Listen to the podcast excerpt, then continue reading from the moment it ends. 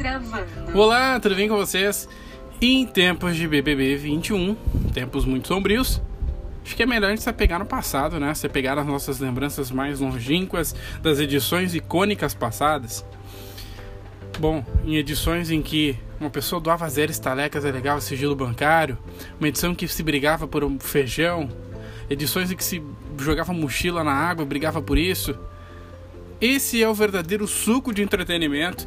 Deixo aqui o meu protesto, a hashtag volta BBB com Anônimos, volta Anônimos BBB, como vocês acharem melhor.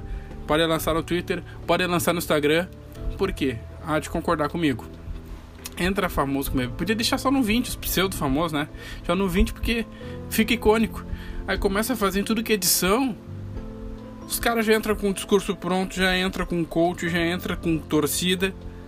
A gente fica nessa expectativa meio que já sabe o que vai acontecer, já tem um mutirão, perde totalmente a graça. A única vantagem é que se vê o verdadeiro lado desses artistas, ver como é que eles são de verdade.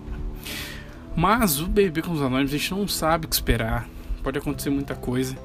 E ainda no fim, o campeão que seja gerar um famoso, gerar uma pessoa nova aí, e capaz também de ter pessoas que são boas nas suas profissões que não que não tenha tido em algumas outras edições, mas que são boas suas produções ou são famosos anônimos, que a gente poderia dizer, que poderiam sobressair. Mas enfim. O tema de hoje são os sete idosos que passaram, os sete participantes mais velhos que passaram pelo BBB. Sim, esse é o suco de entretenimento. É um, um idoso, eu acho que está faltando nessa edição 21, que é para trazer uma calmaria, para trazer uma análise ali porque o pessoal tá muito agitado. Então o pessoal que tem um pouco mais de 30 anos tá se achando o mestre Miyagi. E vamos lá para a lista. Primeiríssimo lugar, começando decrescente, é claro. Tereza, a isolada do BBB 19. Aos 52 anos, a pernambucana é a participante mais velha da edição do BBB 19. A Sister está, uh, teve no paredão com Isabela e Alan, né? não lembramos. Essa foi uma edição que eu não assisti.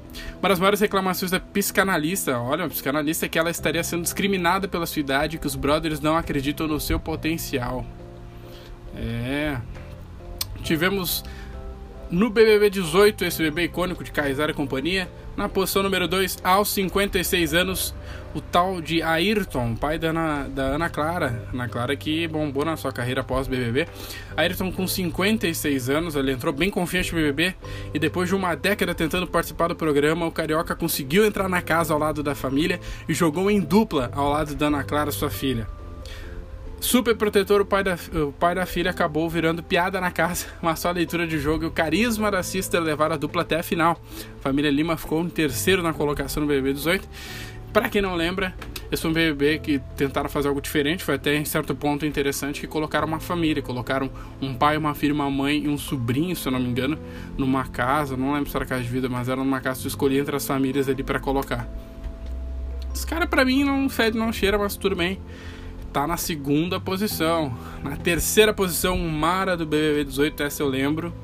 Lembro que tinha uma voz de fumante estilo Leda Nagli. A Mara do BBB 18. Ao contrário de Ayrton, Mara não foi bem no BBB 18. Com 53 anos, um pouco mais jovem que o pai da família Lima, cientista política mineira, não conseguiu encontrar seu espaço e foi eliminada no jogo no início do reality. E aproveitou ao vivo para mandar um sonoro fora Temer na saída. Mandou muito bem a Mara. Mas lembrando, né, que não era tão ruim com o Temer comparado ao que está hoje com o Bolsonaro. Então, pensando bem, olhando para Bolsonaro e BBB 21, não era tão ruim Temer e vir. Cabe a reflexão. Posição número 4, Ieda, do BBB 17.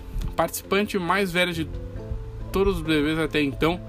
A Ieda entrou no programa aos 70 anos de idade, embora não pareça, se você pesquisar Ieda no B... Ieda BBB 17. Ele é até gaúcha, se eu não me engano.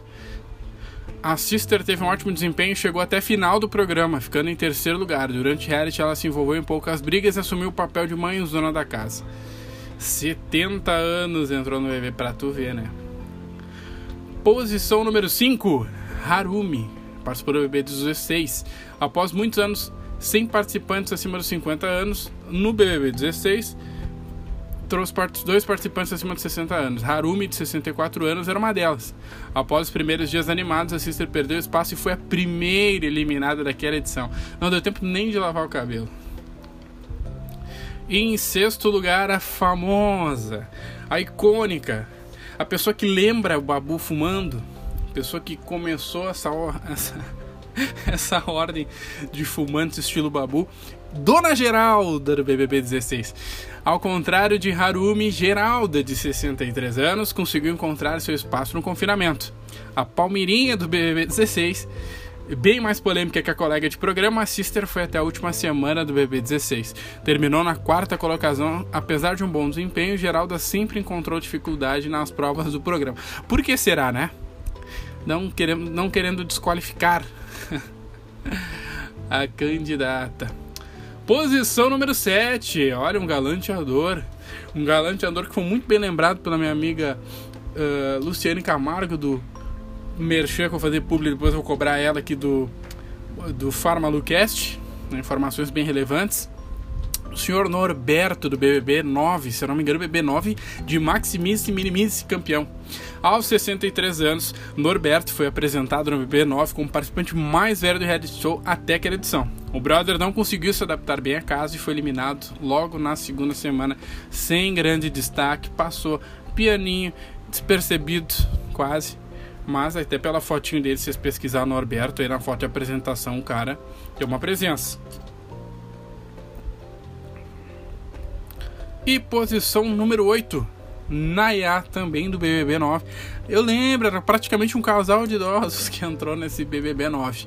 O ano mais nova, Nayá, entrou no BBB 9 com 62 anos, mas teve um desempenho bem superior ao de Norberto.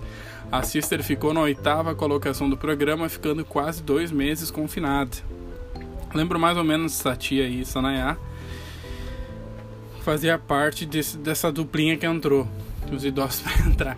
Então esse foi o top 8 participantes mais velhos, praticamente idosos que entraram no BBB.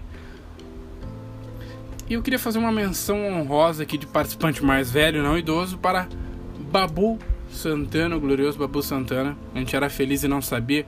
Essa hora que eu sempre digo, o Babu estaria fumando seu décimo, sua décima carteira de derby ali. Ou daqui a pouco, depois de uma prova, reclamando com o Prior, vendo onde é que foi que erraram. E eu queria trazer aqui brevemente, como bônus nesse episódio, como menção honrosa nesse episódio, vida e obra de Babu Santana. Alexandre da Silva Santana, que entrou com 40 anos no BBB 20, nome de batismo de Babu, nasceu em 10 de dezembro de 79 na cidade do Rio de Janeiro. Ele cresceu e viveu a vida inteira no Morro da Vidigal. Primeiramente, o ator começou a trabalhar bastante cedo em uma barraca na praia de Ipanema. Além disso, ele também já desempenhou vários trabalhos como faxina, foi pedreiro, aderecista de escola de samba e eletricista. Seu contato com o mundo artístico veio do seu pai, que trabalhava como segurança no Teatro Fênix. Por lá, a Globo gravava algumas de suas produções. Vez ou outra, o jovem Babu foi ir assistir aos programas.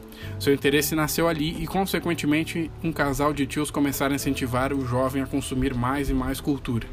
Ele ganhou o apelido de Babu no colégio, que é um diminutivo de babuíno. Além disso, ele também perdurou com a fama de brigão na juventude. Durante a adolescência, ele brigava tanto com os colegas que chegou a ser suspenso do colégio. Inicialmente, Babu interagiu com a arte quando começou a fazer parte das montagens teatrais da escola desde os 12 anos. Ao completar 17 anos, procurou o grupo Nós do Morro e pediu para participar dos trabalhos.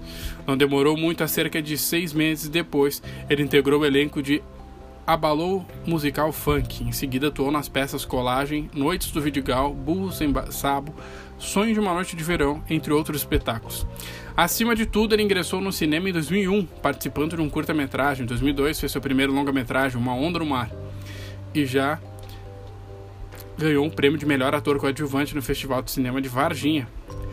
Naquela época, naquele mesmo ano, ele também participou do clássico nacional Cidade de Deus e também participou de obras como Cidade dos Homens, Estômago e Meu Nome Não é Johnny. Por fim, na televisão, ele já fez obras como Malhação, Sabor de Paixão, Carga Pesada, Da Cor do Pecado, A Diarista, Caminho das Índias e Viver a Vida. Então, essa é a trajetória de Babu Santana. Poderia falar sobre ele no BBB, mas como todo mundo sabe, Cônico Babu Uh, ele não entrou no BB20 para ser planta, como muitas pessoas falaram no começo da edição. Como com início tímido, procurando seu lugar, logo o ator se firmou como um dos protagonistas do reality show e provavelmente poderia ser o grande vencedor. Né? Então Babu entrou quieto. Eu lembro que ele uh, ficava na dele ali, quase que um pouco isolado, procurando espaço. Ele se sentiu um pouco fechado ali. Sentia que as pessoas não davam abertura para ele. Me lembro muito bem disso, até porque foi ano passado essa edição. E eu lembro que ele se sentia um pouco mais velho, isolado com os jovens e tal. Começou a ter essa integração com o Prior, a gente teve momentos muito icônicos. Enfim, essa é uma breve biografia do Babu, para que a gente, nesses tempos sombrios de BB21, possa olhar para trás e pensar que poderia ser pior ou não, mas que já tivemos momentos icônicos e que a minha campanha continua. Continua, coloque nas suas redes sociais, coloque no Twitter. Volta BBB Anônimos ou Volta Anônimos BBB, não decidi ainda, Carrara Táxi ou Táxi Carrara, não decidi ainda. Mas fica aí a campanha. Espero que você tenha dado algumas risadas, tenha feito algumas pesquisas. Assista os filmes Vida e Obra de Babu aí. Uh, e muito obrigado por ter ouvido até aqui. Pode continuar o papo nas redes sociais, no arroba modo randompod, no Twitter no Instagram. Se quiser deixar mais dicas ou sugestões de episódio que queria quiser ouvir eu falar alguma besteira por aqui, pode deixar o um comentário. Que vamos sempre estar fazendo episódios randômicos, episódios. Uh, anônimos. episódios randômicos, episódios aleatórios. Pesquisando um pouco, fazendo uma espécie de um TCC de emergência, abrindo o microfone e trazendo essas informações de ordem muito relevante, informações sociais que convergem muito melhor que o momento político deste país. Então é isso, muito obrigado para você que ouviu até aqui. Mais um episódio curto de puro suco do entretenimento.